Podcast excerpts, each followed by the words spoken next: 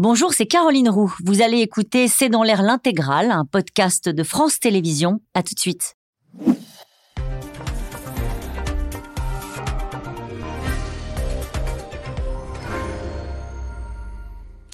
Bonsoir à toutes et à tous. Nous attendons vos questions SMS, Internet et réseaux sociaux pour alimenter notre discussion. 100 jours d'apaisement, d'unité et d'action. Hier soir, Emmanuel Macron a tenté de se redonner de l'oxygène et de tourner le dos aux semaines de contestation. Le chef de l'État a mis en avant plusieurs chantiers, le progrès pour mieux vivre, je cite, la lutte contre l'immigration illégale et un nouveau pacte de la vie au travail. Ce dernier sujet qu'il a voulu aborder dès ce matin avec les organisations patronales, les seules euh, qui ont accepté l'invitation à l'Élysée. Elisabeth Borne est chargée de faire des propositions, des propositions d'une nouvelle feuille de route la semaine prochaine.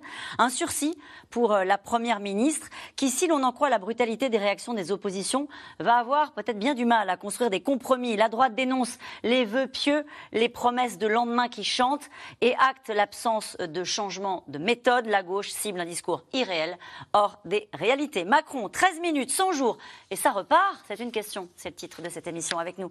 Euh, pour en parler ce soir, Hervé Gattegno, vous êtes journaliste éditorialiste au point. Votre dernier article paru ce matin s'intitule Macron, je fonce, donc je suis. Anne Rosencher, vous êtes directrice déléguée de la rédaction de l'hebdomadaire L'Express. Votre livre, le, le, chagrin français, sort cette semaine en poche. Guillaume Darret, avec nous ce soir, vous êtes grand reporter au service politique de France Télévisions. Enfin, Olivier Babot, euh, vous êtes essayiste, président de l'Institut Sapiens. Je cite votre dernier ouvrage, La tyrannie du divertissement, aux éditions Buchet-Castel. Bonsoir à tous les quatre.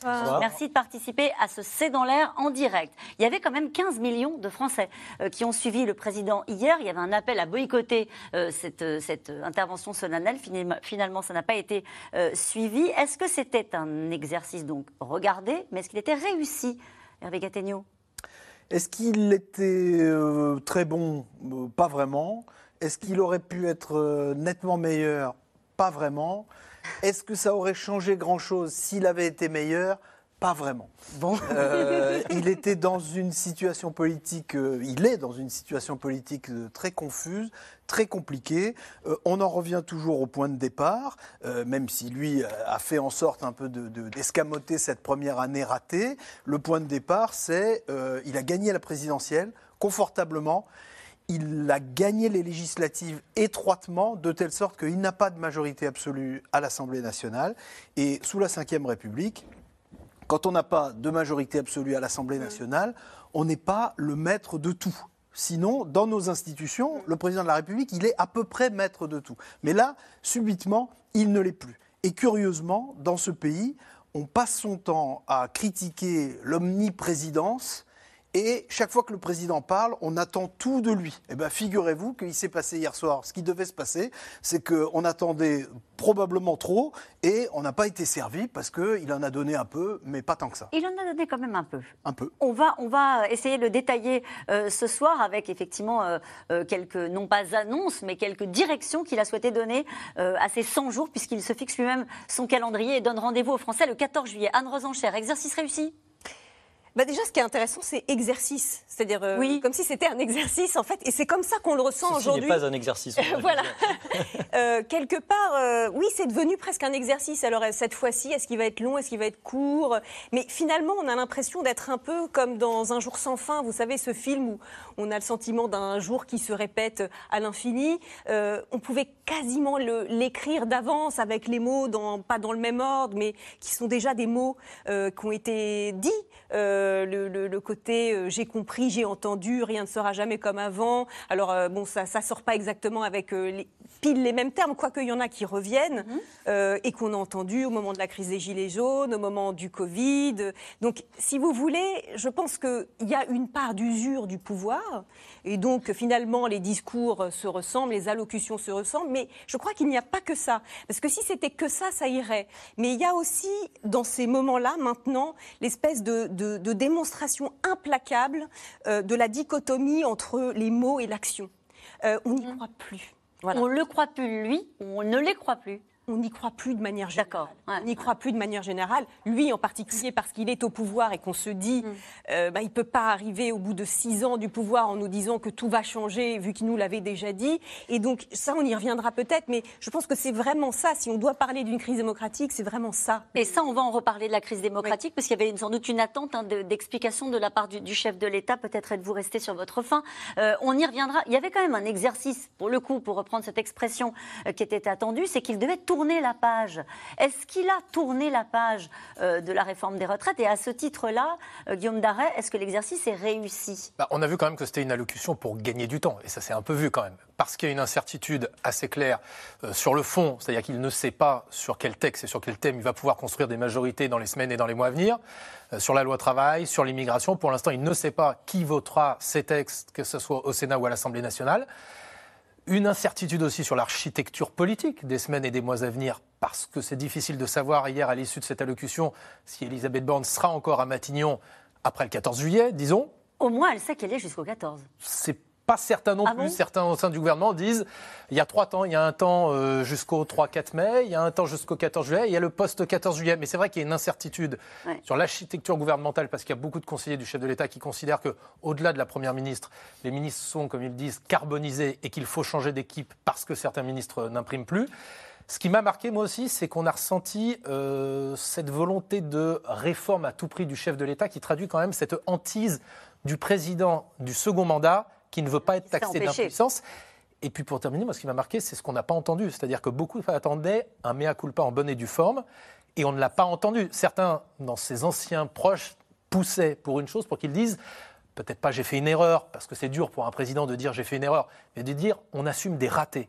Et raté, vous avez vu comment qu'il n'était pas présent ce terme. Non, il n'y avait pas le mot raté. Il dit qu'il a entendu la colère qui, à ses yeux, et on va y revenir, n'est pas uniquement liée à la réforme euh, des retraites et qu'il n'a pas su obtenir le consensus qui a été. Il le regrette. Qu'il le regrette. C'est un peu tort partagé. C'est un peu, c'est un peu de la faute des syndicats. Certains l'ont en tout cas Absolument. entendu comme ça. Olivier Babot, exercice réussi pour terminer ce tour de table. J'ai tendance à penser que oui. Alors, il avait au moins réussi, Emmanuel Macron, à faire un consensus des observateurs avant son allocution. C'était qu'il n'allait rien annoncer, que c'était une allocution où il allait s'agir de, Une de prodiguer des de paroles, mais voilà, de sens. Ce qui est de sens, oui, c'est donc c'est lourd de sens quand on dit ça, parce que ça veut vraiment dire qu'il ne va, pas se passer grand-chose.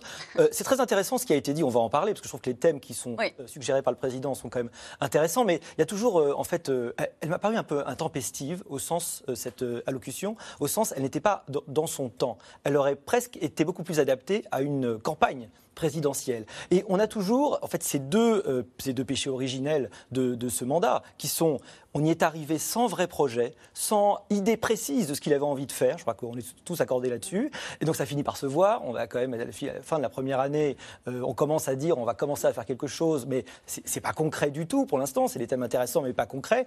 Évidemment, et le deuxième péché originel, c'est celui de l'absence de majorité euh, réelle, donc une majorité relative, qui, depuis le début, aurait dû mettre dans l'état d'esprit de coalition nécessaire. Or, euh, on voit bien que les- l'essai, en tout cas, n'a pas été concluant, et on voit pas très bien dans les quatre ans qui viennent de quelle façon on pourrait arriver à avoir ce type de coalition. Et on va y Sauf revenir sur parce des que- textes évidemment hyper consensuels. Effectivement, on attendait beaucoup sur la méthode. Vous allez nous dire ce que vous avez entendu sur le changement de méthode euh, du, du chef de l'État, si tant est qu'il en ait euh, parlé à vos yeux. En tout cas, 13 minutes d'intervention solennelle derrière un bureau où trônait une photo du général de Gaulle et une photo de son mariage avec euh, Brigitte Macron, à la manière d'un président qui vient de prendre ses fonctions. En effet, Emmanuel Macron a égrené ses priorités dans le désordre, travail, immigration, santé, école, avec un rendez-vous qui est déjà pris, celui du 14 juillet pour faire le bilan, se projeter dans l'après pour espérer en finir avec l'avant, avec les retraites. Magali Lacrose et Christophe Roquet.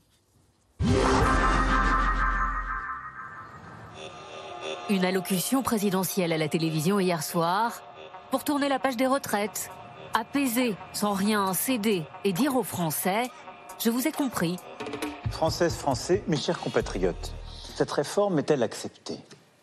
À l'évidence, non. Et malgré les mois de concertation, un consensus n'a pas pu être trouvé, et je le regrette. Nous devons en tirer tous les enseignements. pour le mea culpa, on repassera. Le président, qui entend renouer le dialogue, ouvre sa porte aux syndicats. J'ai proposé de recevoir les organisations patronales et syndicales dès demain matin, pour celles qui y sont prêtes. Et la porte sera toujours ouverte. Quelques minutes plus tard, en direct à la télévision, le patron de la CFDT commente l'invitation du président au palais. La porte est grande ouverte, elle a été fermée à, à triple tour euh, pendant trois mois. Euh, donc euh, il faut être sérieux. La CFDT, un jour ou l'autre, ira discuter. Mais on veut euh, un minimum de décence dans cette relation-là. On n'est pas, on nous répond, on répond pas quand on nous siffle. À la CGT aussi, c'est non. Pas de rendez-vous à l'Élysée ce mardi. Pour les syndicats, la bataille n'est pas terminée. Sur quelle planète vit euh, Emmanuel Macron? Cette allocution aurait pu être faite par euh, ChatGPT. Il y avait un côté très désincarné.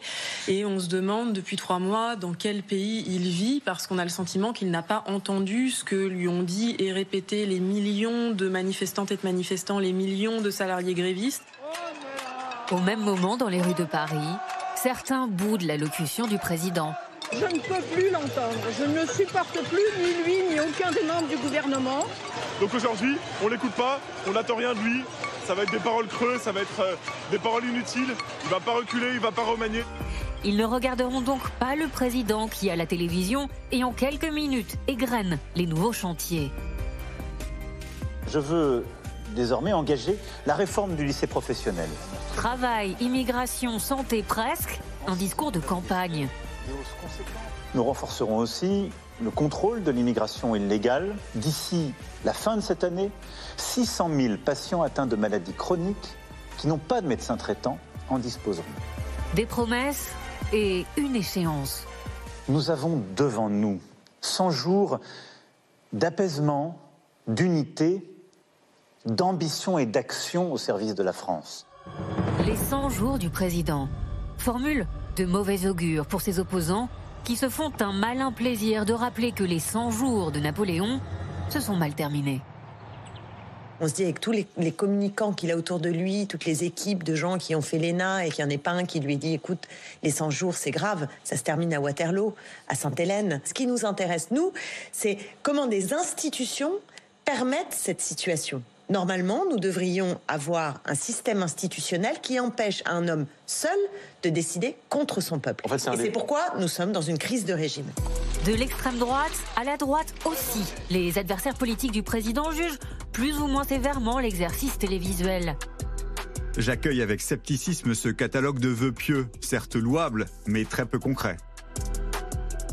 Il n'a répondu à rien, il a ignoré euh, la colère que vous mentionnez, et il n'a tenu aucun compte de ce qui s'est passé euh, depuis le début de cette réforme des retraites, mais il est égal à lui-même. C'est-à-dire c'est le mode de fonctionnement, le mode de gouvernement de M. Macron depuis six ans. Alors le président a-t-il convaincu les Français? Retour sur le terrain demain, dans le Bas-Rhin, une visite d'entreprise pour parler de la valeur travail. Le message, vous disiez, euh, euh, Hervé Gattegno, c'est j'avance. Euh, j'avance, je fonce. C'est peut-être ça qu'il faut retenir de cette, de cette intervention. En tout cas, la volonté du président de dire bon, la page est tournée, euh, balle neuve, euh, on recommence autre chose. Oui, il faut, il faut faire un quinquennat en quatre ans, puisque au fond, la première année, on ne peut pas dire qu'elle a servi à rien, puisqu'il a fait la réforme des retraites.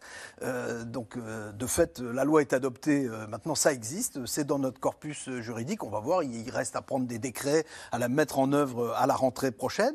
Euh, mais pour le reste, bah, en effet, euh, on l'a tous dit, euh, ça ressemble au début d'un mandat présidentiel.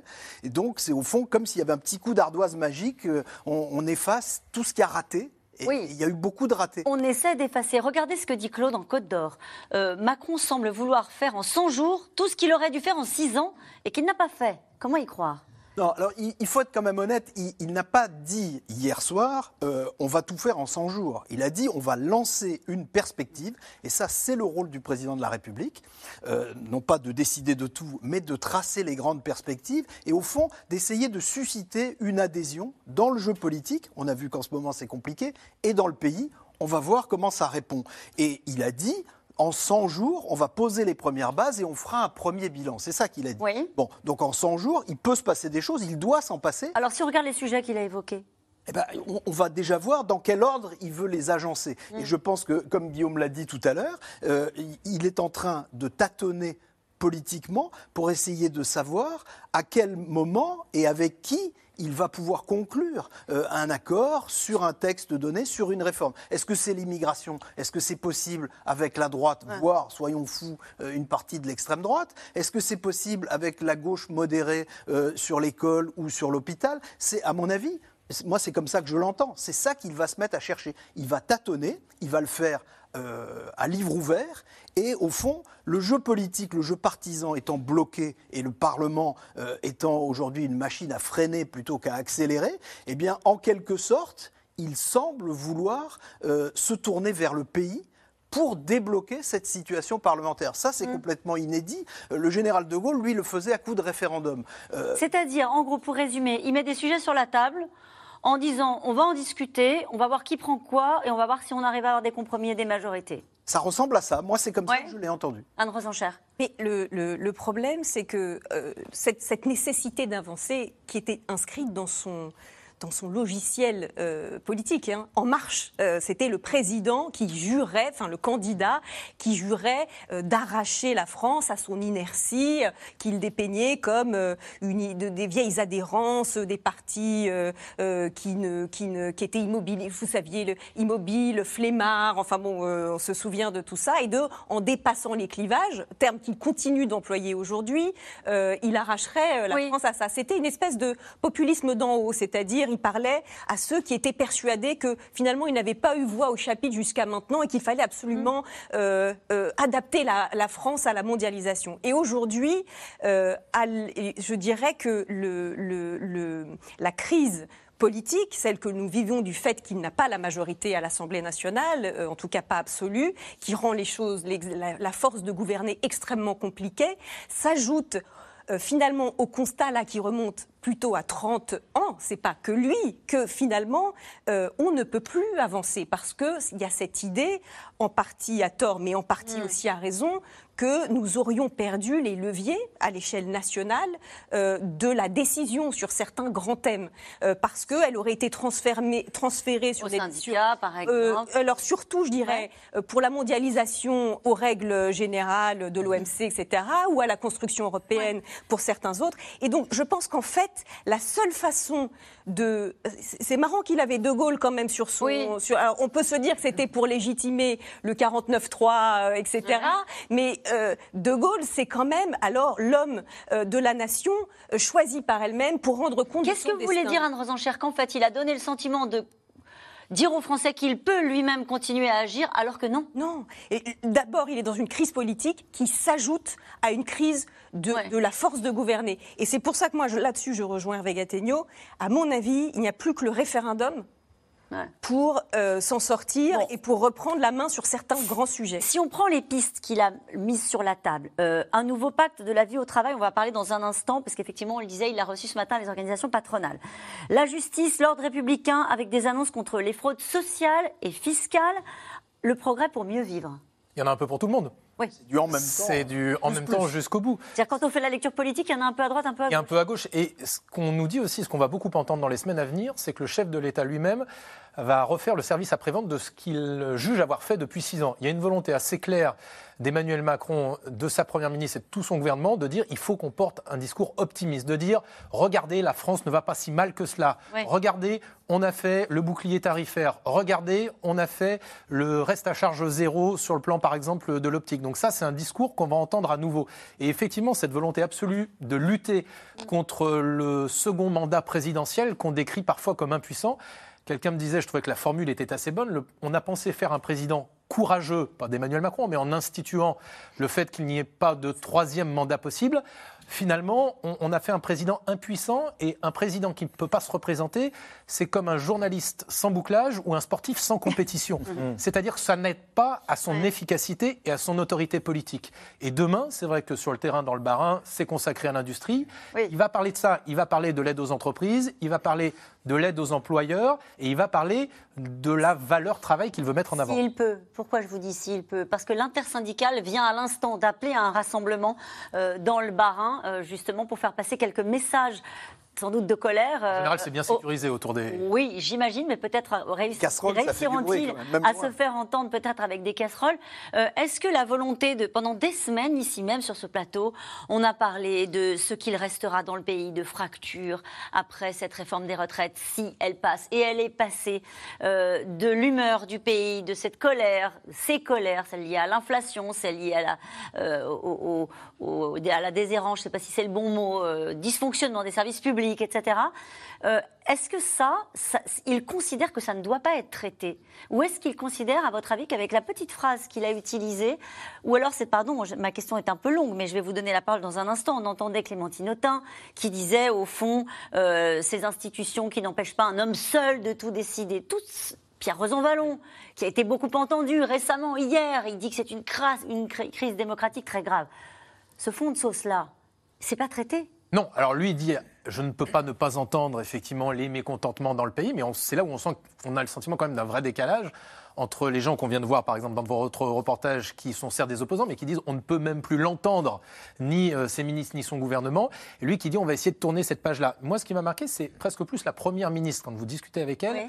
Qui a conscience de cela et qui estime que, vous parliez de la nouvelle méthode de travail tout à l'heure, euh, elle, elle dit faut qu'on travaille différemment avec les parlementaires. C'est-à-dire que, y compris avec notre propre majorité, il faut qu'on leur donne beaucoup plus de visibilité. Le programme qu'elle va présenter la semaine prochaine, elle nous explique que c'est un programme à neuf mois. Ça veut dire aussi qu'elle se voit Oui. à moyen terme à Matignon. Mais en tout cas, un programme à neuf mois pour donner du temps aux parlementaires de travailler sur ces textes-là et de construire des majorités.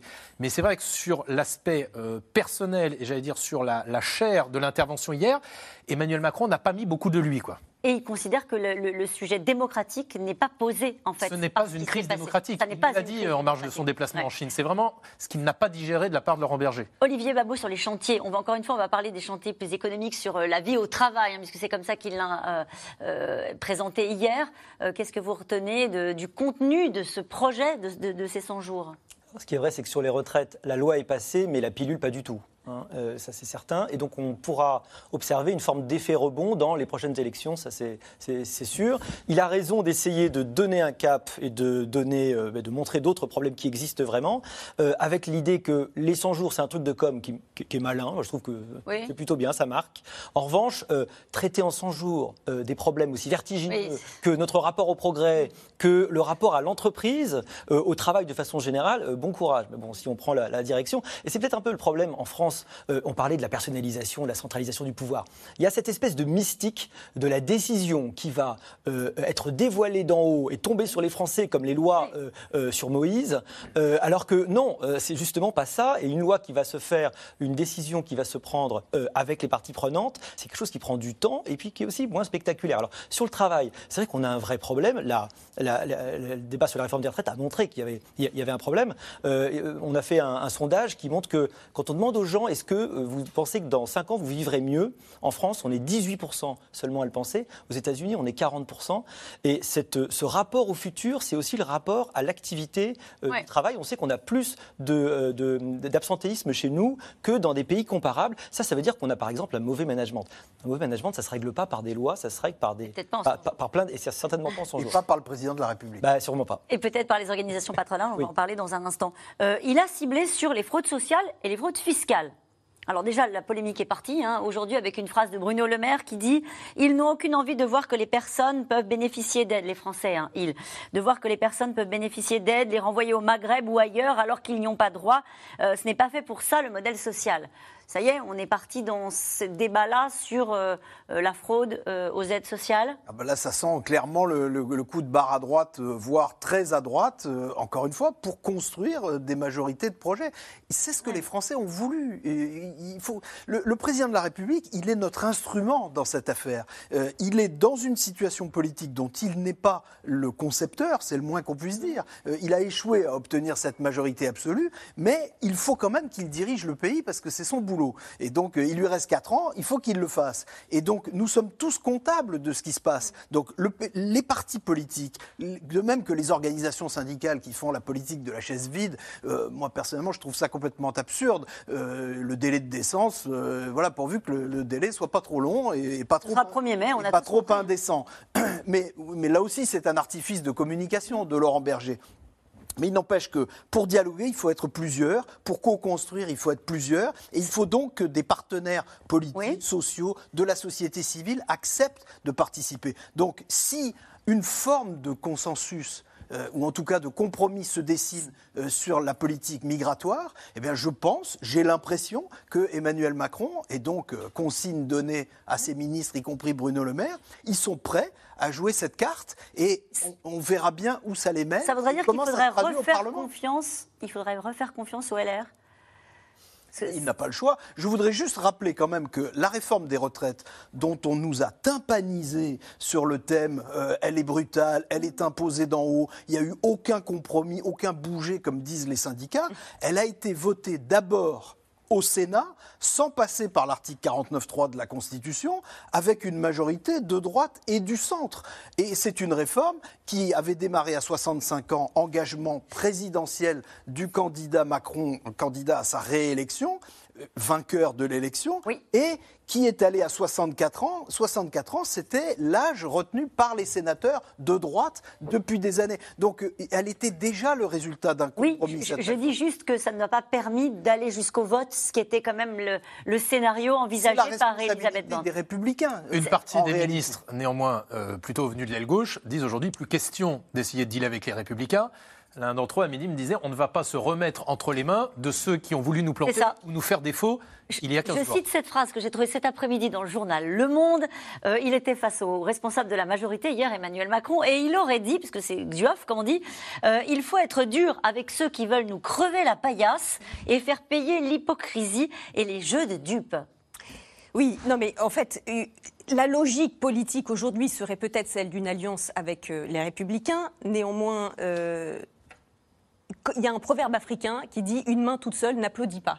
Et donc il y a quand même nécessité d'avoir en face euh, des gens qui ont décidé de s'engager là-dedans. Pour l'instant, on a quand même le sentiment que les républicains ne savent plus trop où ils habitent. Mais là, ils ont Euh, reçu des signaux hier à vos yeux? Mais les signes, enfin, pff, des signaux, euh, oui, peut-être, mais enfin, pour l'instant, on se dit que c'est des, c'est des questions d'équation politique. Enfin, c'est le sont- groupe parlementaire. hein, par Voilà, exemple. ils sont- 60 députés. Au Sénat, ils savaient très bien où ils habitaient. hein. On a, oui, mais on a le sentiment que globalement, les républicains n'ont toujours pas fait leur espèce de, de- d'introspection, de travail euh, euh, collectif pour savoir euh, où ils en sont, ce qu'ils vont porter. Et donc, c'est, je pense que ce sont des interlocuteurs politiques difficiles. Mais bon, en ce moment, le, te- le- la, la vie politique française est difficile. hein. Je- je- on pourrait aussi analyser euh, les ratés et les problèmes à gauche. Donc, euh, je, je pense que euh, c'est pour ça que je parlais du référendum tout à l'heure. C'est que je ne vois pas très bien euh, comment on tient quatre ans comme ça. Voilà. Sauf à ce que tout d'un coup, euh, euh, il y ait un éclaircissement, euh, euh, une voie qui se trace. Euh, Il a tort, à votre avis, de considérer, comme vous l'avez très bien expliqué les uns et les autres depuis le début de l'émission, qu'il peut mettre sur la table des sujets qu'on a évoqués. Alors, l'immigration, on va parler dans un instant de l'hôpital. Il a dit un mot sur l'école. Euh, il a parlé de la fraude sociale, mais aussi de la fraude fiscale. Il a tort de se dire qu'en mettant quelques sujets comme ça à la discussion, à la négociation, au compromis, il peut avancer. À votre avis, il, il se trompe?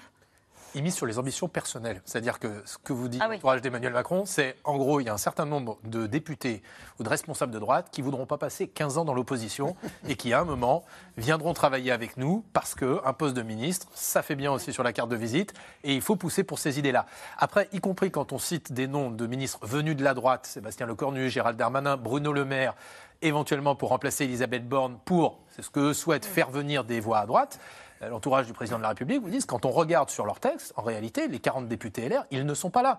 Donc même un, un Premier ministre comme euh, ceux qu'on vient de citer, ça ne changerait pas forcément la donne. Ce qui frappe quand même, c'est le, c'est le, c'est la petitesse de ce genre de calcul. C'est-à-dire que compte tenu des défis, euh, là il va, euh, il va, il va parler d'industrie demain. L'industrie, par exemple, c'est un sujet tellement énorme. C'est le sujet Euh, en ce moment. euh, on, on voit qu'il il se prépare un choc de compétitivité majeur en faveur des États-Unis avec le, le plan de Biden pour l'industrie verte. L'Europe est complètement à la, à la traîne et la France dans l'Europe est pas très bien placée. Et, et, et, et on se dit que pour faire face à ce genre de défi-là, euh, qui nécessite la question des subventions, d'un protectionnisme français, européen, etc., c'est pas en comptant sur le fait que certains euh, députés n'aient pas envie de rester dans l'opposition pendant quatre ans. Enfin, c'est c'est là où on se dit. Ça tient pas à vos yeux. Voilà, comment, comment on arrive à être à la hauteur? Ça vous a manqué les uns et les autres l'absence de de, mots sur la méthode ou pas Ou est-ce qu'on en a tellement entendu sur la méthode que de toute façon. Non, parce que ça a été quand même beaucoup commandé ces dernières semaines sur l'autoritarisme, sur l'usage du 49.3, etc., sur la verticalité du pouvoir? Est-ce que ça, ça manque? Est-ce que de toute façon, plus personne n'y croit? Mais non, mais c'est ce qui marche. Ça rejoint le débat sur la, la crise institutionnelle. Les institutions dans ce pays, c'est ce qui marche le mieux. Et donc, un certain nombre de gens voudraient les défaire pour que plus rien ne marche du tout. Donc, euh, ne faisons pas ça. Les institutions, c'est fait pour permettre à un pouvoir faible de gouverner correctement un pays, parce qu'un pays a besoin d'être gouverné. On a besoin de décider si on va soutenir l'Ukraine. On a besoin de décider si on va indemniser des gens frappés par une catastrophe naturelle. On a besoin de faire ça tous les jours, pas que des grandes réformes, des décisions quotidiennes. Pour ça, il faut un pouvoir qui soit en état de marche. C'est les institutions qui l'aident à fonctionner. Et on a bien vu le paradoxe de cette crise des retraites, c'est que ce qu'elle a montré, c'est que les institutions fonctionnent, y compris le 49.3, qui permet à un gouvernement qui n'a pas la majorité absolue à l'Assemblée Oui. nationale de faire adopter un texte. Mais regardez, vous avez entendu dans le débat, je citais tout à l'heure rapidement Pierre Rosanvallon, qui dit c'est la plus grave crise démocratique depuis la guerre d'Algérie. Non, non. Il considère qu'il y a le- le- la, la- la constitution, la lettre de la Constitution, Oui, et dit-il, l'esprit, et l'esprit. Et il considère qu'effectivement l'esprit, comme certains aujourd'hui, a été bafoué. Alors, moi, je pense qu'il a, il a raison, mais peut-être pas pour les raisons que, que Pierre euh, Rosanvallon euh, explique. Euh, J'ai une déformation professionnelle, je- toujours l'impression que, finalement, quelque part, c'est l'économie qui pose problème. Bon. Euh, êtes assez macroniste, ceci. bah, peut-être, C'est- Non, en tout cas, c'est son logiciel. compte, Il regarde, considère regarde que tout budgets, passe par l'économie. de- Et moi, je pense que euh, aujourd'hui, ils se sont rendus compte que ça devient tendu du côté des finances publiques, que l'argent facile est terminé.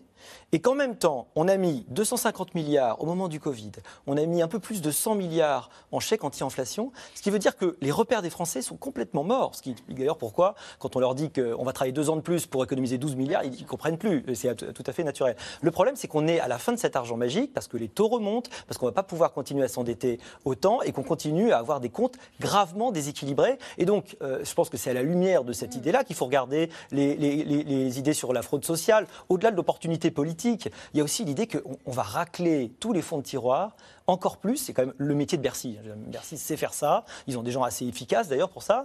On va créer des petites, euh, des, des- peut-être des taxes qui se voient pas trop. On va Mm. élever là où on vont peut aller jusqu'à lutter contre la fraude fiscale Eh ben, C'est ce qui il était- faudrait, mais, mais c'est pareil. Le on- cas. regarde- ces pas croire aux gens qui nous Non, mais disent c'est- ne comme pas l'égalité- contre la fraude fiscale. C'est comme l'égalité salariale. Si, si c'était possible par une loi, s'il suffisait de claquer dans les doigts pour dire ça y est, tout le monde va être payé pareil. Non, malheureusement, c'est plus compliqué. Si on n'y est pas arrivé depuis 20 ans, regardez la désin- désindustrialisation, on a divisé par deux le poids de l'industrie dans le PIB en 20 ans.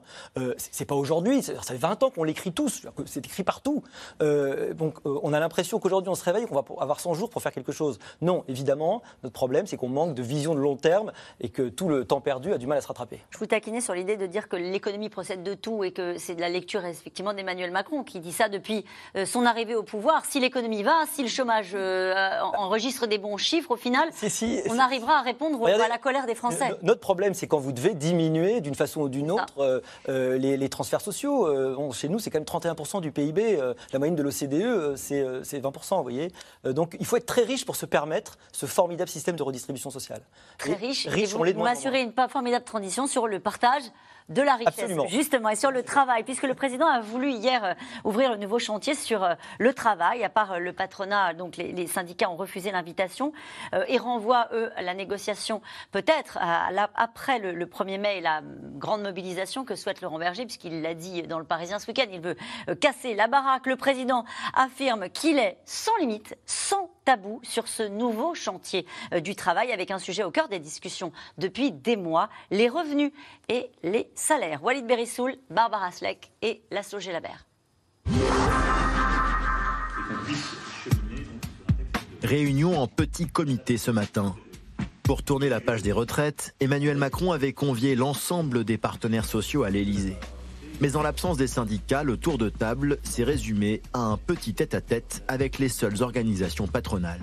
Je le redis, euh, l'objectif est d'avoir les organisations syndicales et patronales autour de la table pour reprendre le fil de la discussion du dialogue social et la porte reste ouverte. J'ai compris que après le 1er mai, certaines et certains étaient, étaient prêts à revenir autour de la table pour, pour avancer. Afin d'avancer, le chef de l'État donne aux partenaires sociaux un délai de 100 jours pour aboutir, dit-il, à un nouveau pacte de la vie au travail.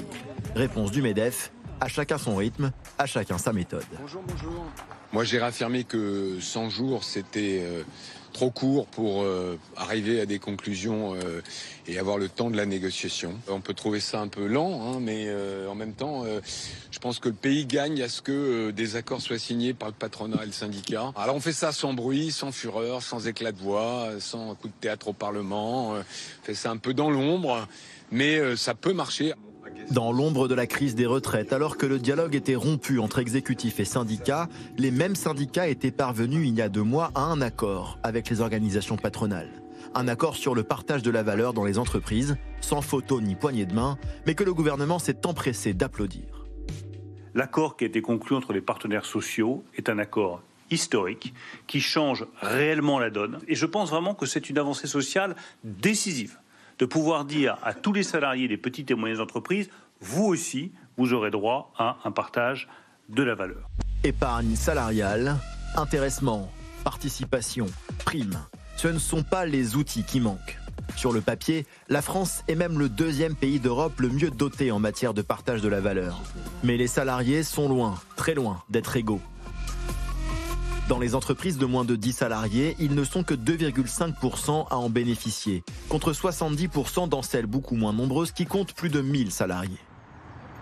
Mais avec cet accord signé notamment par la CFDT, cela pourrait changer pour plus de 2,5 millions de personnes, par exemple dans les services, la grande distribution, l'hôtellerie ou la restauration.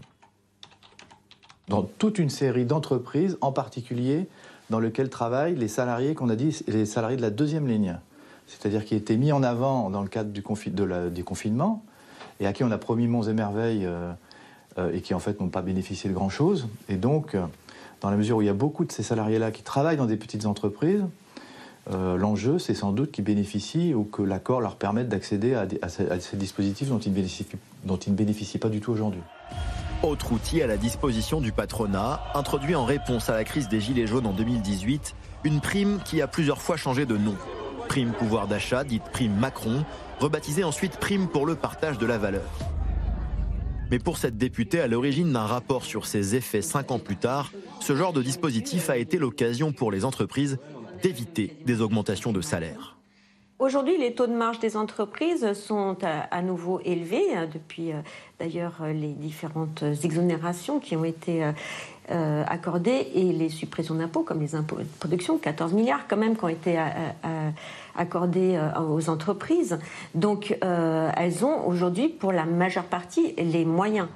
Les organisations patronales également critiquées sur la question des rachats d'actions en cas de super profit dans les très grandes entreprises. Emmanuel Macron veut les obliger à redistribuer davantage leurs bénéfices records. Le MEDEF lui répond que c'est prévu, toujours selon lui, grâce à cet accord signé en février avec les syndicats. Et cette question de Régis, un grand discours de programme électoral, mais y a-t-il encore de l'argent dans les caisses de l'État pour le réaliser? Vous en parliez tout à l'heure, Olivier Babou. Bah, de moins en moins. hein. C'est- c'est- on a 3 000 milliards de dettes. Euh, cette année, on dépense 30% de plus qu'on a en recettes fiscales. Euh, voilà. Euh, et donc ça, ça, à chaque fois, ça augmente. Et le problème, c'est que le coût de la dette augmente. Cette année, ça va nous coûter 50 milliards. C'est le montant du budget d'éducation nationale. Alors le président a dit, j'ai attendu dans les manifestations une opposition à la réforme, mais aussi une volonté de trouver du sens dans son travail, d'en améliorer les conditions, euh, d'avoir des carrières qui permettent de progresser dans la vie. C'est ça la feuille de route euh, dont il va falloir discuter avec euh, les organisations patronales, avec euh, les syndicats s'ils reviennent autour de la table des négociations Alors, il y a eu beaucoup ces discussions pendant tout le, pendant tout le, débat sur les retraites de la valeur travail, de quel était le sens du travail chez les Français. et, je trouve qu'il y avait, en fait, en gros, deux écueils. Et je ne sais pas comment ce débat va pouvoir les éviter. Le premier écueil, et qu'on a beaucoup entendu, c'était c'était en fait de dire que euh, c'était quand même pas grand-chose de travailler deux fois plus, euh, deux, deux années de plus. C'est la prochaine réforme. Ouais, c'est ça. Deux années de plus, euh, euh, qu'il fallait bien le faire, et, et que, le tra- que le travail, c'était tout le sens de la vie. Et souvent, c'était quand même tenu par des sociologies qui, globalement, euh, ont des, euh, font un travail qui les intéresse, qui n'est pas trop pénible, etc. Donc ça, c'était le, c'est le premier écueil. Et je pense qu'il faut vraiment entendre que euh, il y a, il y a des, aujourd'hui, en plus, avec le développement du tertiaire, euh, il y a des métiers extrêmement pénibles dans, euh, chez les caristes, les caissières, etc. Enfin, c'est pas évident comme horizon de se dire bah, deux ans de plus, ça passe facilement. Mais ce que je trouve très. Il y a un écueil qui fait face à ça et dans lequel, à mon avis, il ne faudrait pas tomber parce que philosophiquement, politiquement, à mon avis, il est presque aussi dangereux. C'est le côté euh, travail, en fait, c'est une valeur obsolète. Euh, L'idée qui a été très portée à un moment qu'en fait, il faudrait faire un revenu universel parce qu'on manquerait de travail pour tout le monde, que finalement, les gens en auraient marre de, cette, de, de, de ça, qu'il y a d'autres horizons, qu'il y a d'autres engagements possibles. Ça, c'est un discours de riche. Mais en tout cas, il dit, les- euh, il dit, c'est intéressant les, les mots qu'il utilise hein, et le sens de son travail, d'en améliorer les conditions. hein, Oui, la sûr. pénibilité, etc. Et d'avoir des carrières qui permettent de progresser dans la vie. Qu'est-ce qu'il a derrière la tête, à votre avis, euh, Guillaume Darret, comme euh, perspective de discussion avec les syndicats Ce qu'il a présenté ce matin, c'est son pacte de la vie au travail, Oui. qui euh, est clairement un clin d'œil, en particulier à la CFDT, qui depuis euh, deux ans quasiment euh, défend un pacte du pouvoir de vivre. Donc le- les appels de phare Mhm. sont majeurs vers Laurent Berger et la CFDT. Après, ce qui est reproché depuis le début de, de ce débat sur les réformes, c'est de dire que le gouvernement et le président font les choses à l'envers. C'est qu'il fallait commencer, Fallait commencer par ce Mhm. débat sur la vie au travail, la qualité de vie au travail, le sens, la rémunération, avant de venir à la question de dire il vous faut vous demander deux ans de plus. Et ce que dit Anne est parfaitement juste quand on voit sur les pistes qui sont avancées sur ces nouvelles façons de travailler. Il y a quelque chose qu'on a vu beaucoup avancer dans le débat, qui a été avancé notamment par un ministre comme Gabriel Attal, c'est la semaine de quatre jours. Mais la semaine de quatre jours, ça profite à qui? Ça profite aux gens qui peuvent, euh, je caricature un peu, mais télétravailler depuis leur maison de campagne, euh, dans le tertiaire ou dans d'autres professions. La semaine de quatre jours, c'est impossible pour euh, l'ouvrier qui va dans une usine dans le nord ou dans l'est de la France. Si vous faites ça, il y a quand même un vrai risque politique d'accroître encore plus les divisions entre toute une partie de la France qui considère qu'on ne fait plus rien pour elle et toute une autre qui, au contraire, estime que finalement les conditions de travail ne sont pas si mauvaises que ça et que quelque part les- le Covid a même permis de faciliter de meilleures conditions. En tout cas, il dit qu'il aborde cette discussion sans tabou et sans limite. Moi, ce qui me fascine, c'est que cette discussion ait lieu le lendemain d'une allocution télévisée du président de la République. C'est pas au président de la République de décider quel sens vous mettez dans votre travail, ni comment on va organiser le travail. dans C'est aux patrons, c'est aux entreprises Ben, elles-mêmes. en tout cas, aux partenaires sociaux, c'est sûr, euh, à chaque chef d'entreprise avec euh, les syndicats dans sa propre boîte et j'ai envie de dire même euh, à tous les citoyens de ce pays, à tous les gens qui travaillent. C'est à eux de s'emparer de ces sujets. Et, nous, nous sommes là à attendre que le président de la République nous donne le signal. Et là, d'un coup, on va se mettre autour de la table pour savoir quel sens on donne à son propre travail. Honnêtement, c'est absurde. Évidemment qu'il ne va pas trouver la solution. Alors, il y a tout un tas de gens qui vont être déçus. Ils vont dire Ah oui, mais le président, il n'a pas trouvé quel sens je vais mettre à mon travail. Bah oui, c'est normal. Euh, et puis, il y a tout un tas de gens qui vont être en désaccord avec les pistes qu'il aura proposées.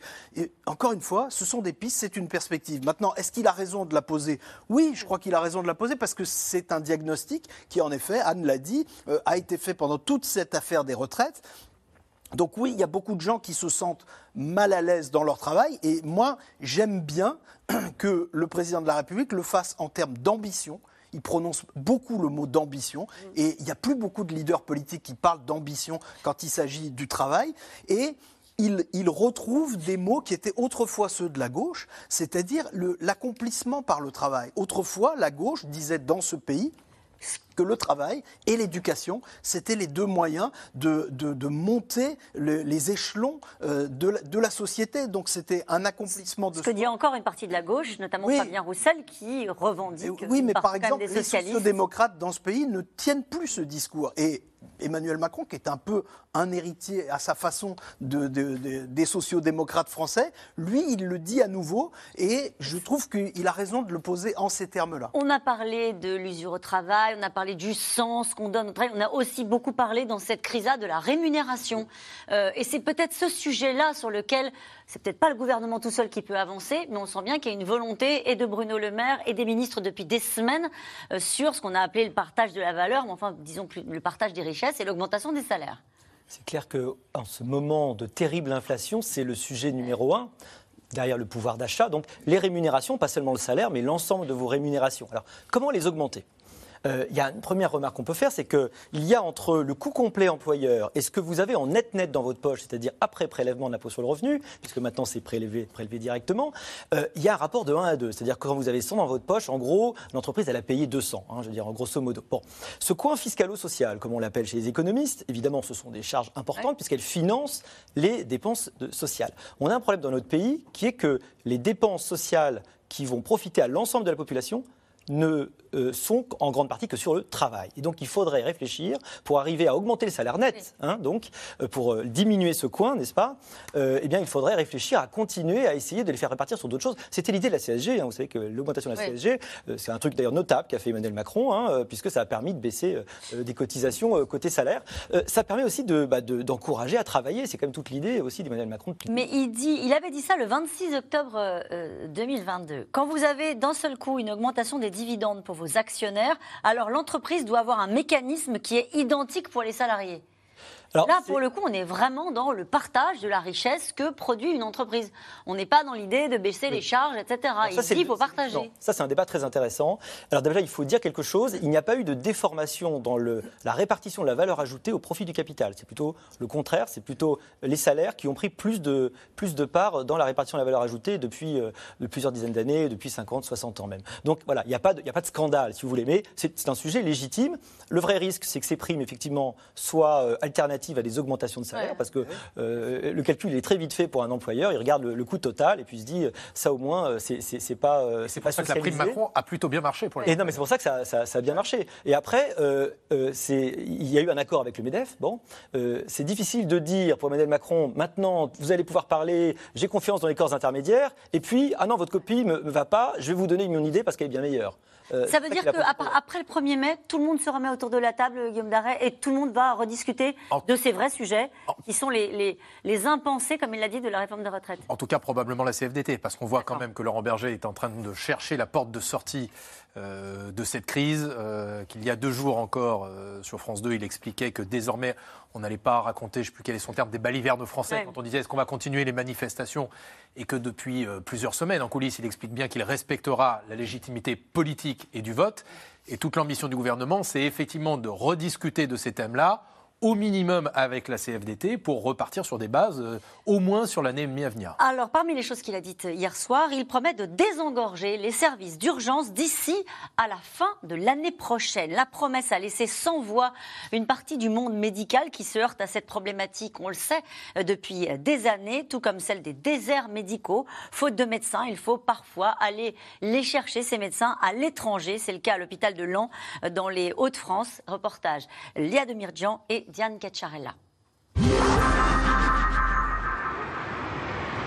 Sur le podium des déserts médicaux, c'est le département qui arrive en tête.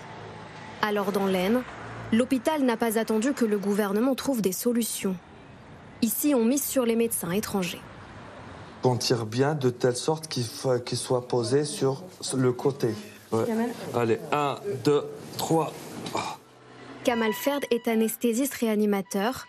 Algérien récemment naturalisé, il est arrivé en France il y a six ans. Dans ses bagages, un bac plus 12 et déjà son diplôme de médecin. Les connaissances théoriques, on les a de base, mais euh, la mise en pratique, la pratique et tout, c'est beaucoup de choses qu'on a acquis en France. Pour être inscrit à l'ordre des médecins, il a enchaîné les stages et les concours pendant cinq ans.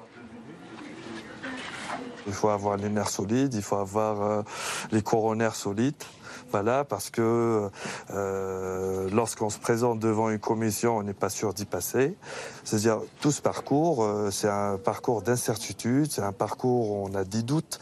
Est-ce qu'on a fait le bon choix? Est-ce que euh, est-ce qu'on devait le faire? Voilà, tout ça, tout ça fait que le parcours, il n'est pas clé en main. L'histoire de Kamal, c'est aussi celle d'autres soignants. Car sur les cinq médecins que compte le service, quatre viennent de l'étranger. Et pourtant, ça ne suffit pas. Pour ce type de service, 12 lits de soins critiques, il nous faudrait 7, entre 7 et 8 équivalents temps plein, médecins temps plein dans le service. Ce que vous n'avez pas Ce qu'on n'a pas aujourd'hui. Il nous manque encore euh, deux médecins au Covid. On nous écoutait. Quand on nous disait on manque de ça, on nous disait mais il n'y a pas de problème. C'était vraiment, voilà, on manque de ça, on a besoin de ça, ok, ok, allez-y, euh, on se met à vos côtés. Trois ans après, on dit on manque de médecins, on n'a pas l'impression d'être très entendu. L'impression de ne pas être entendu par le gouvernement. Et sur le terrain, la nécessité de s'écouter. Indispensable quand au sein de l'équipe, les cultures sont différentes. Ce matin-là, discussion sur la fin de vie. Quand il y en a un dans l'équipe qui a la conviction profonde que tout n'est pas fini, Tu vois, c'est c'est pour ça que les discussions d'équipe, elles sont vachement importantes. Tant qu'il y a un doute, faut, faut le respecter. Il y, a, il y a quelque chose qu'il y, a, euh, qu'il y a dans les cultures occidentales. Euh, ça veut dire à un moment, on peut dire euh, on arrête. C'est-à-dire que euh, on arrête parce que la science dit comme ça ou parce que l'éthique dit comme ça. Ça, c'est nouveau pour nous. Parce que ne- pour moi, c'est nouveau. Une équipe qui s'adapte. Et demain, malgré les renforts, malgré les primes pour les soignants, difficile de maintenir l'hôpital à flot. Le docteur Gouilleux est plutôt pessimiste pour l'avenir. Je suis très inquiet. Je suis très inquiet pour les années qui viennent parce que euh, les choix qui aujourd'hui ont été faits quant euh, à la disparition du numerus clausus n'ont pas offert les conditions d'une augmentation largement significative des médecins que nous formons. Pour le moment, je ne vois pas l'avenir très sereinement quant à la disparition des déserts médicaux. Ce ne sont pas les mots d'Emmanuel Macron hier soir qui ont rassuré le docteur Gouilleux.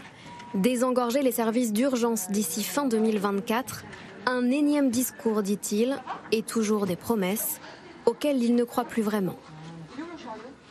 Alors nous allons revenir sur cette promesse, mais d'abord cette question. Euh, Macron nous annonce des chantiers importants, santé, éducation. Ils étaient plus urgents que la réforme des retraites, non? Mais oui, mais, mais, mais- mais ils ne sont pas euh, avec des réponses euh, simples. Euh, C'est des questions que souvent, on, en fait, on, on agite depuis 30 ans, 40 ans. Euh, et donc, c'est pas en quelques jours qu'on va, qu'on va y arriver en un coup de. de- Mais là, il promet hein, de désengorger les services d'urgence d'ici à la fin de l'année prochaine. On aimerait bien, on aimerait bien, on adorerait.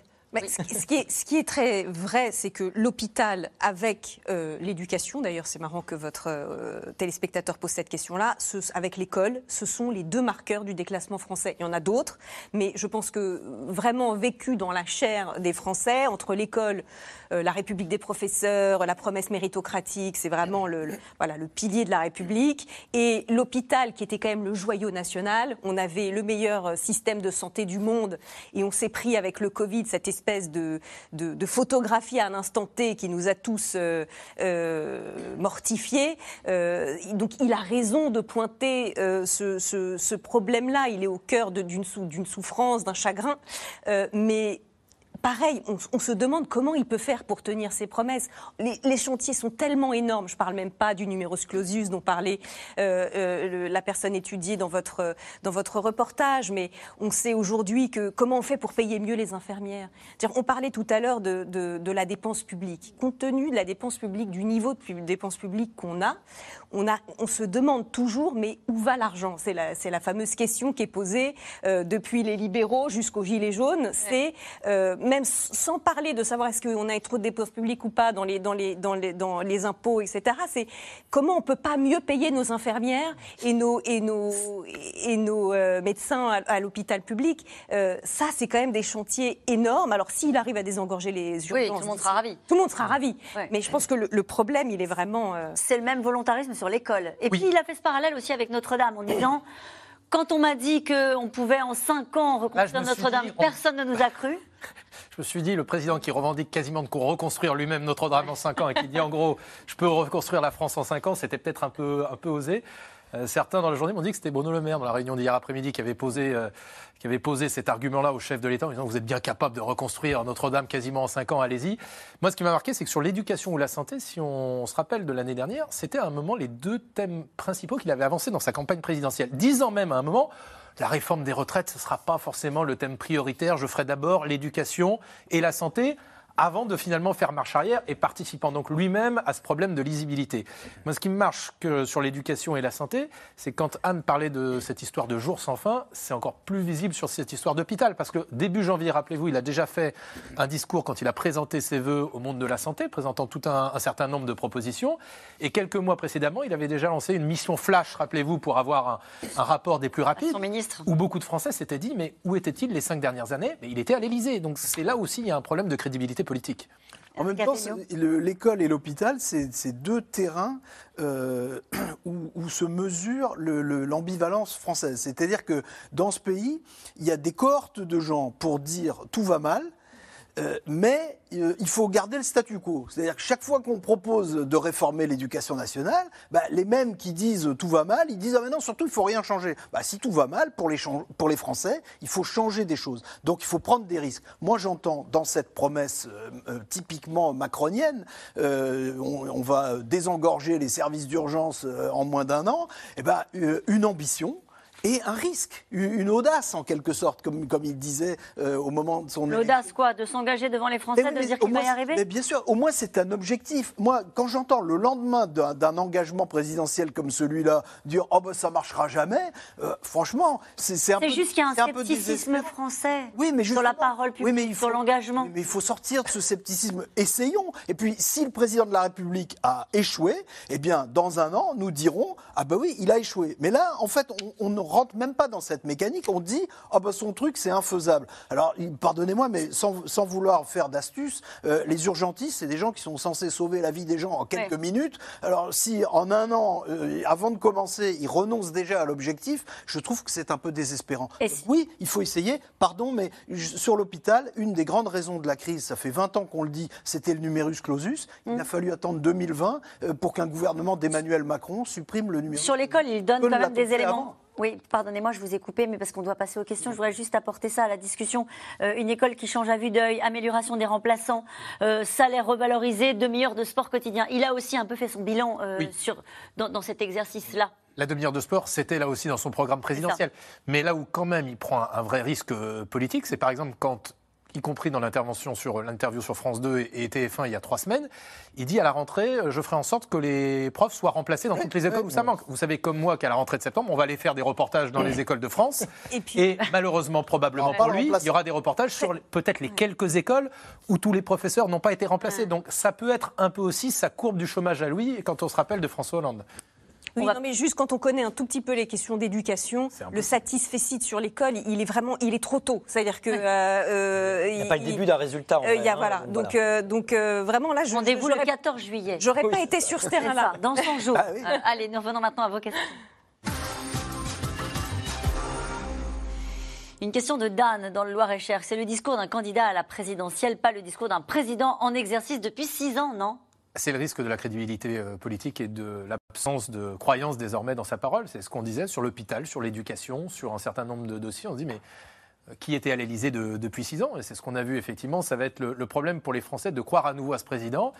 Euh, sans oublier le fait que petit à petit, il perdra en autorité politique avec euh, les prétendants qui vont vouloir, vouloir lui succéder. En même temps, s'il ne faisait rien, je- les mêmes lui reprocheraient. Ouais, absolument. Oui, il y a une petite nécessité politique de remplir le vide. La campagne présidentielle n'a pas vraiment été faite. Et à un moment donné, un président, il doit prendre des engagements devant le pays, quitte à échouer à les atteindre. Et, et donc, euh, c'est ce qu'il fait. Il- le- La nature a horreur du vide. Et, et donc, je pense qu'il ressent le besoin de s'engager. Le président mise-t-il sur l'oubli de cette période de tension sociale par le peuple pour continuer à diriger le pays L'oubli. Il ne faut jamais négliger qu'il y a un effet d'amnésie assez fort. hein. Euh, euh, si on regarde euh, les, les sujets dont on parlait il y a 4 ans, parfois on est très surpris parce qu'on a totalement oublié ce qui, nous, à l'époque, euh, ne faisait qu'on s'écharpait tous. Cela étant, je pense qu'il y a quand même, on parlait tout à l'heure de crise démocratique, un éloignement vis-à-vis des élites et un éloignement qui a un caractère nouveau. Parce que jusque-là, on voulait remplacer les élites. On disait que les élites n'étaient pas les bonnes, donc il fallait en mettre d'autres. Aujourd'hui, dans une société qui se vit comme devant être euh, horizontale et n'acceptant aucune verticalité, on ne veut plus d'élite. C'est-à-dire que l'idée même d'élite, et je pense que c'est ça le populisme, hein, on ne veut plus d'élite, on ne reconnaît même plus de légitimité en, en- en elle-même. Euh, et donc, c'est pas seulement les institutions, c'est plus profondément euh, que ça dans, dans- dans Ah la société. Moi, je pense qu'il y a en effet une partie de, de ce discours populiste qui ne veut plus d'élite, mais il y a quand même aussi une grande partie des Français, et je- moi je tiens à le redire, qui, qui veut une élite qui prenne en compte ces diagnostics. Et ça, ça a été quand même le sujet. Une élite qui écoute euh, les Français. plus qu'il les écoute, qu'il les représente, puisque c'est la fonction de l'élite, euh, de finalement euh, euh, devoir justifier son, son privilège d'influence par le fait de prendre en compte le, le diagnostic de tous et après de voilà. Mais, mais, mais je pense que dans le discours anti-élitisme, il n'y a pas forcément un rejet de la notion d'élite. Quand les violences cesseront-elles enfin dans la rue? Guillaume Darey, il y en a eu des violences euh, Oui. un petit peu. Il y en a eu un petit peu hier, Hier. mais c'est vrai qu'on le disait, c'était relativement mineur, y compris en termes de mobilisation. Euh, clairement, euh, Gérald Darmanin a carte blanche parce qu'il ne veut pas lâcher du tout le chef de l'État sur la dimension régalienne, y compris dans une logique d'accord politique, effectivement, avec, avec la droite. Et il y a une volonté, évidemment, que ces violences diminuent également, parce qu'on disait plus que l'oubli, moi je pense qu'il mise sur une forme de lassitude des Français pour que les Français, peut-être les journalistes également, et l'ensemble des opposants, finalement, passent à autre chose. Il y en a qui passeront pas à autre chose. Ce sont euh, les, représentants, des syndicats plus, euh, plus radicaux, on va les dire comme ça. En tout cas, qui ne veulent pas du tout lâcher le combat des, des- des retraites. Je pense notamment à la CGT, Oui, qui oui. va continuer des, actions sporadiques, ciblées, notamment avec des mobilisations euh, qui sont prévues euh, le jeudi, notamment à la SNCF. Oui, et qui dit euh, nous allons chercher des nouvelles formes Oui. d'action. Nous ne voulons pas rentrer dans, le- dans le jeu d'Emmanuel Macron. C'est une préoccupation. Donc, de ce point de vue-là, non, il n'y aura pas d'oubli complet de ce qui s'est passé. Il y aura peut-être une cicatrisation au mieux, mais ça va continuer. Le- les douleurs sociales, elles vont continuer à s'exprimer pendant un petit moment, mais c'est l'intérêt politiquement du changement de séquence. Euh, Oui. C'est aussi pour ça qu'il faut se projeter vers l'avenir du point de vue d'Emmanuel Macron. C'est ce Il qu'il essaie de faire. Pas oublier que les corps, corps intermédiaires, dont les syndicats, sont pas dans un très bon état non plus. Là, il y a eu une période qui les a servis, mais globalement, ils ne- de ces, ces dernières décennies, ils se sont extrêmement affaiblis. Moi, je pense que plus que sur l'oubli ou que sur l'apaisement, Emmanuel Macron mise sur la faiblesse des oppositions, des camps adverses. Et c'est là qu'on peut parler d'une crise de régime. C'est qu'en vérité, pour l'instant, euh, il n'y a rien qui se structure en face, euh, qui donne l'impression d'une alternative, d'un espoir crédible. Aux yeux des Français, Aux il y en yeux a de la une- majorité. Oui, il y en a une aux yeux des Français qui apparaît de plus en plus euh, crédible comme incarnant une alternative, c'est Marine Le Pen. Marine Le Pen qui peut-être profite du moment, mais il faut toujours se méfier avec Marine Le Pen parce que elle, euh, généralement à l'approche de la de l'épreuve du feu, euh, c'est pas tellement la diabolisation qui joue contre elle parce que ça, quand même, avec le temps, on a l'impression que ça s'est beaucoup péculé. C'est son impression d'incompétence qu'elle donne. Donc ça, on verra. C'est voilà. Mais en tout Ça cas, veut dire qu'elle peut profiter euh, ponctuellement de, Oui, de la, de la politiquement. situation politique là du, du moment, mais pas forcément tirer des politiquement, profits elle, est- quatre ans. elle est placée Son dans un endroit. à fédérer est mais- beaucoup plus Ouais. grande que celle d'Emmanuel Macron. Euh, donc c'est son principe. Allez, une autre question de Yvan Côte d'Or. Un gros programme de réforme, mais en s'appuyant sur quelle méthode? Concertation et compromis ou autoritarisme et provocation? Alors on change tout là, vous avez entendu hier, il y a un mot qui est apparu dans le Ah discours bon? d'Emmanuel Macron, c'est euh, la négociation. Jusqu'alors, Ah oui. sur les retraites, on ne parlait jamais de négociation. De on parlait compromis. de concertation, de discussion avec les syndicats. Désormais, sur les questions euh, de pouvoir d'achat, de transition écologique, d'éducation, de tout ce qu'on vient évoquer, il parle effectivement de négociation. Donc je pense que volontairement, il va mettre en avant ces termes, peut-être dire regardez, on fait des concessions sur tel ou tel point, pour dire, comme l'avaient dit euh, d'autres présidents, évidemment, et Nicolas Sarkozy avant lui, regardez, j'ai changé. Hum, Allez, une question d'Henri. Le parti LR va-t-il passer de l'opposition à la majorité présidentielle?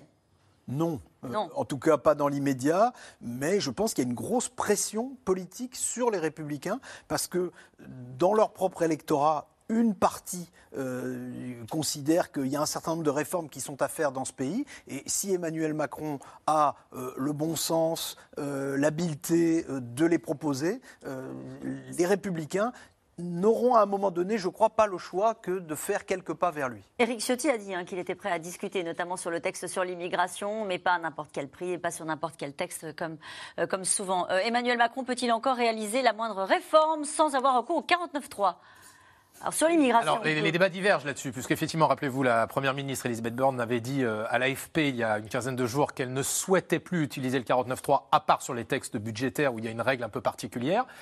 Euh, et c'est vrai qu'hier, au cours de la réunion précédant euh, l'allocution du président, où le chef de l'État a réuni les cadres de la majorité, comme on dit, euh, notamment euh, Gérald Darmanin, avec de louables intentions peut-être pour lui-même, a poussé en disant sur l'immigration, sur le texte sur l'immigration, il faut y aller quoi qu'il arrive, y compris avec le 49.3. Et la Première ministre doit engager sa responsabilité. Évidemment, façon de dire, si la place est libre, Je suis, suis je candidat. suis prête. On l'avait un peu entendu du coup, hein, de- Tout à fait. de- de- début de la séquence, comme disent les communicants. Merci à vous tous. Nous, on se retrouve demain dès 17h30 pour un nouveau C'est dans l'air. Et n'oubliez pas que vous pouvez retrouver C'est dans l'air quand vous le souhaitez, en replay et en podcast. Vous êtes, comme je vous le disais, régulièrement très nombreux à le faire euh, chaque jour. Belle soirée à vous.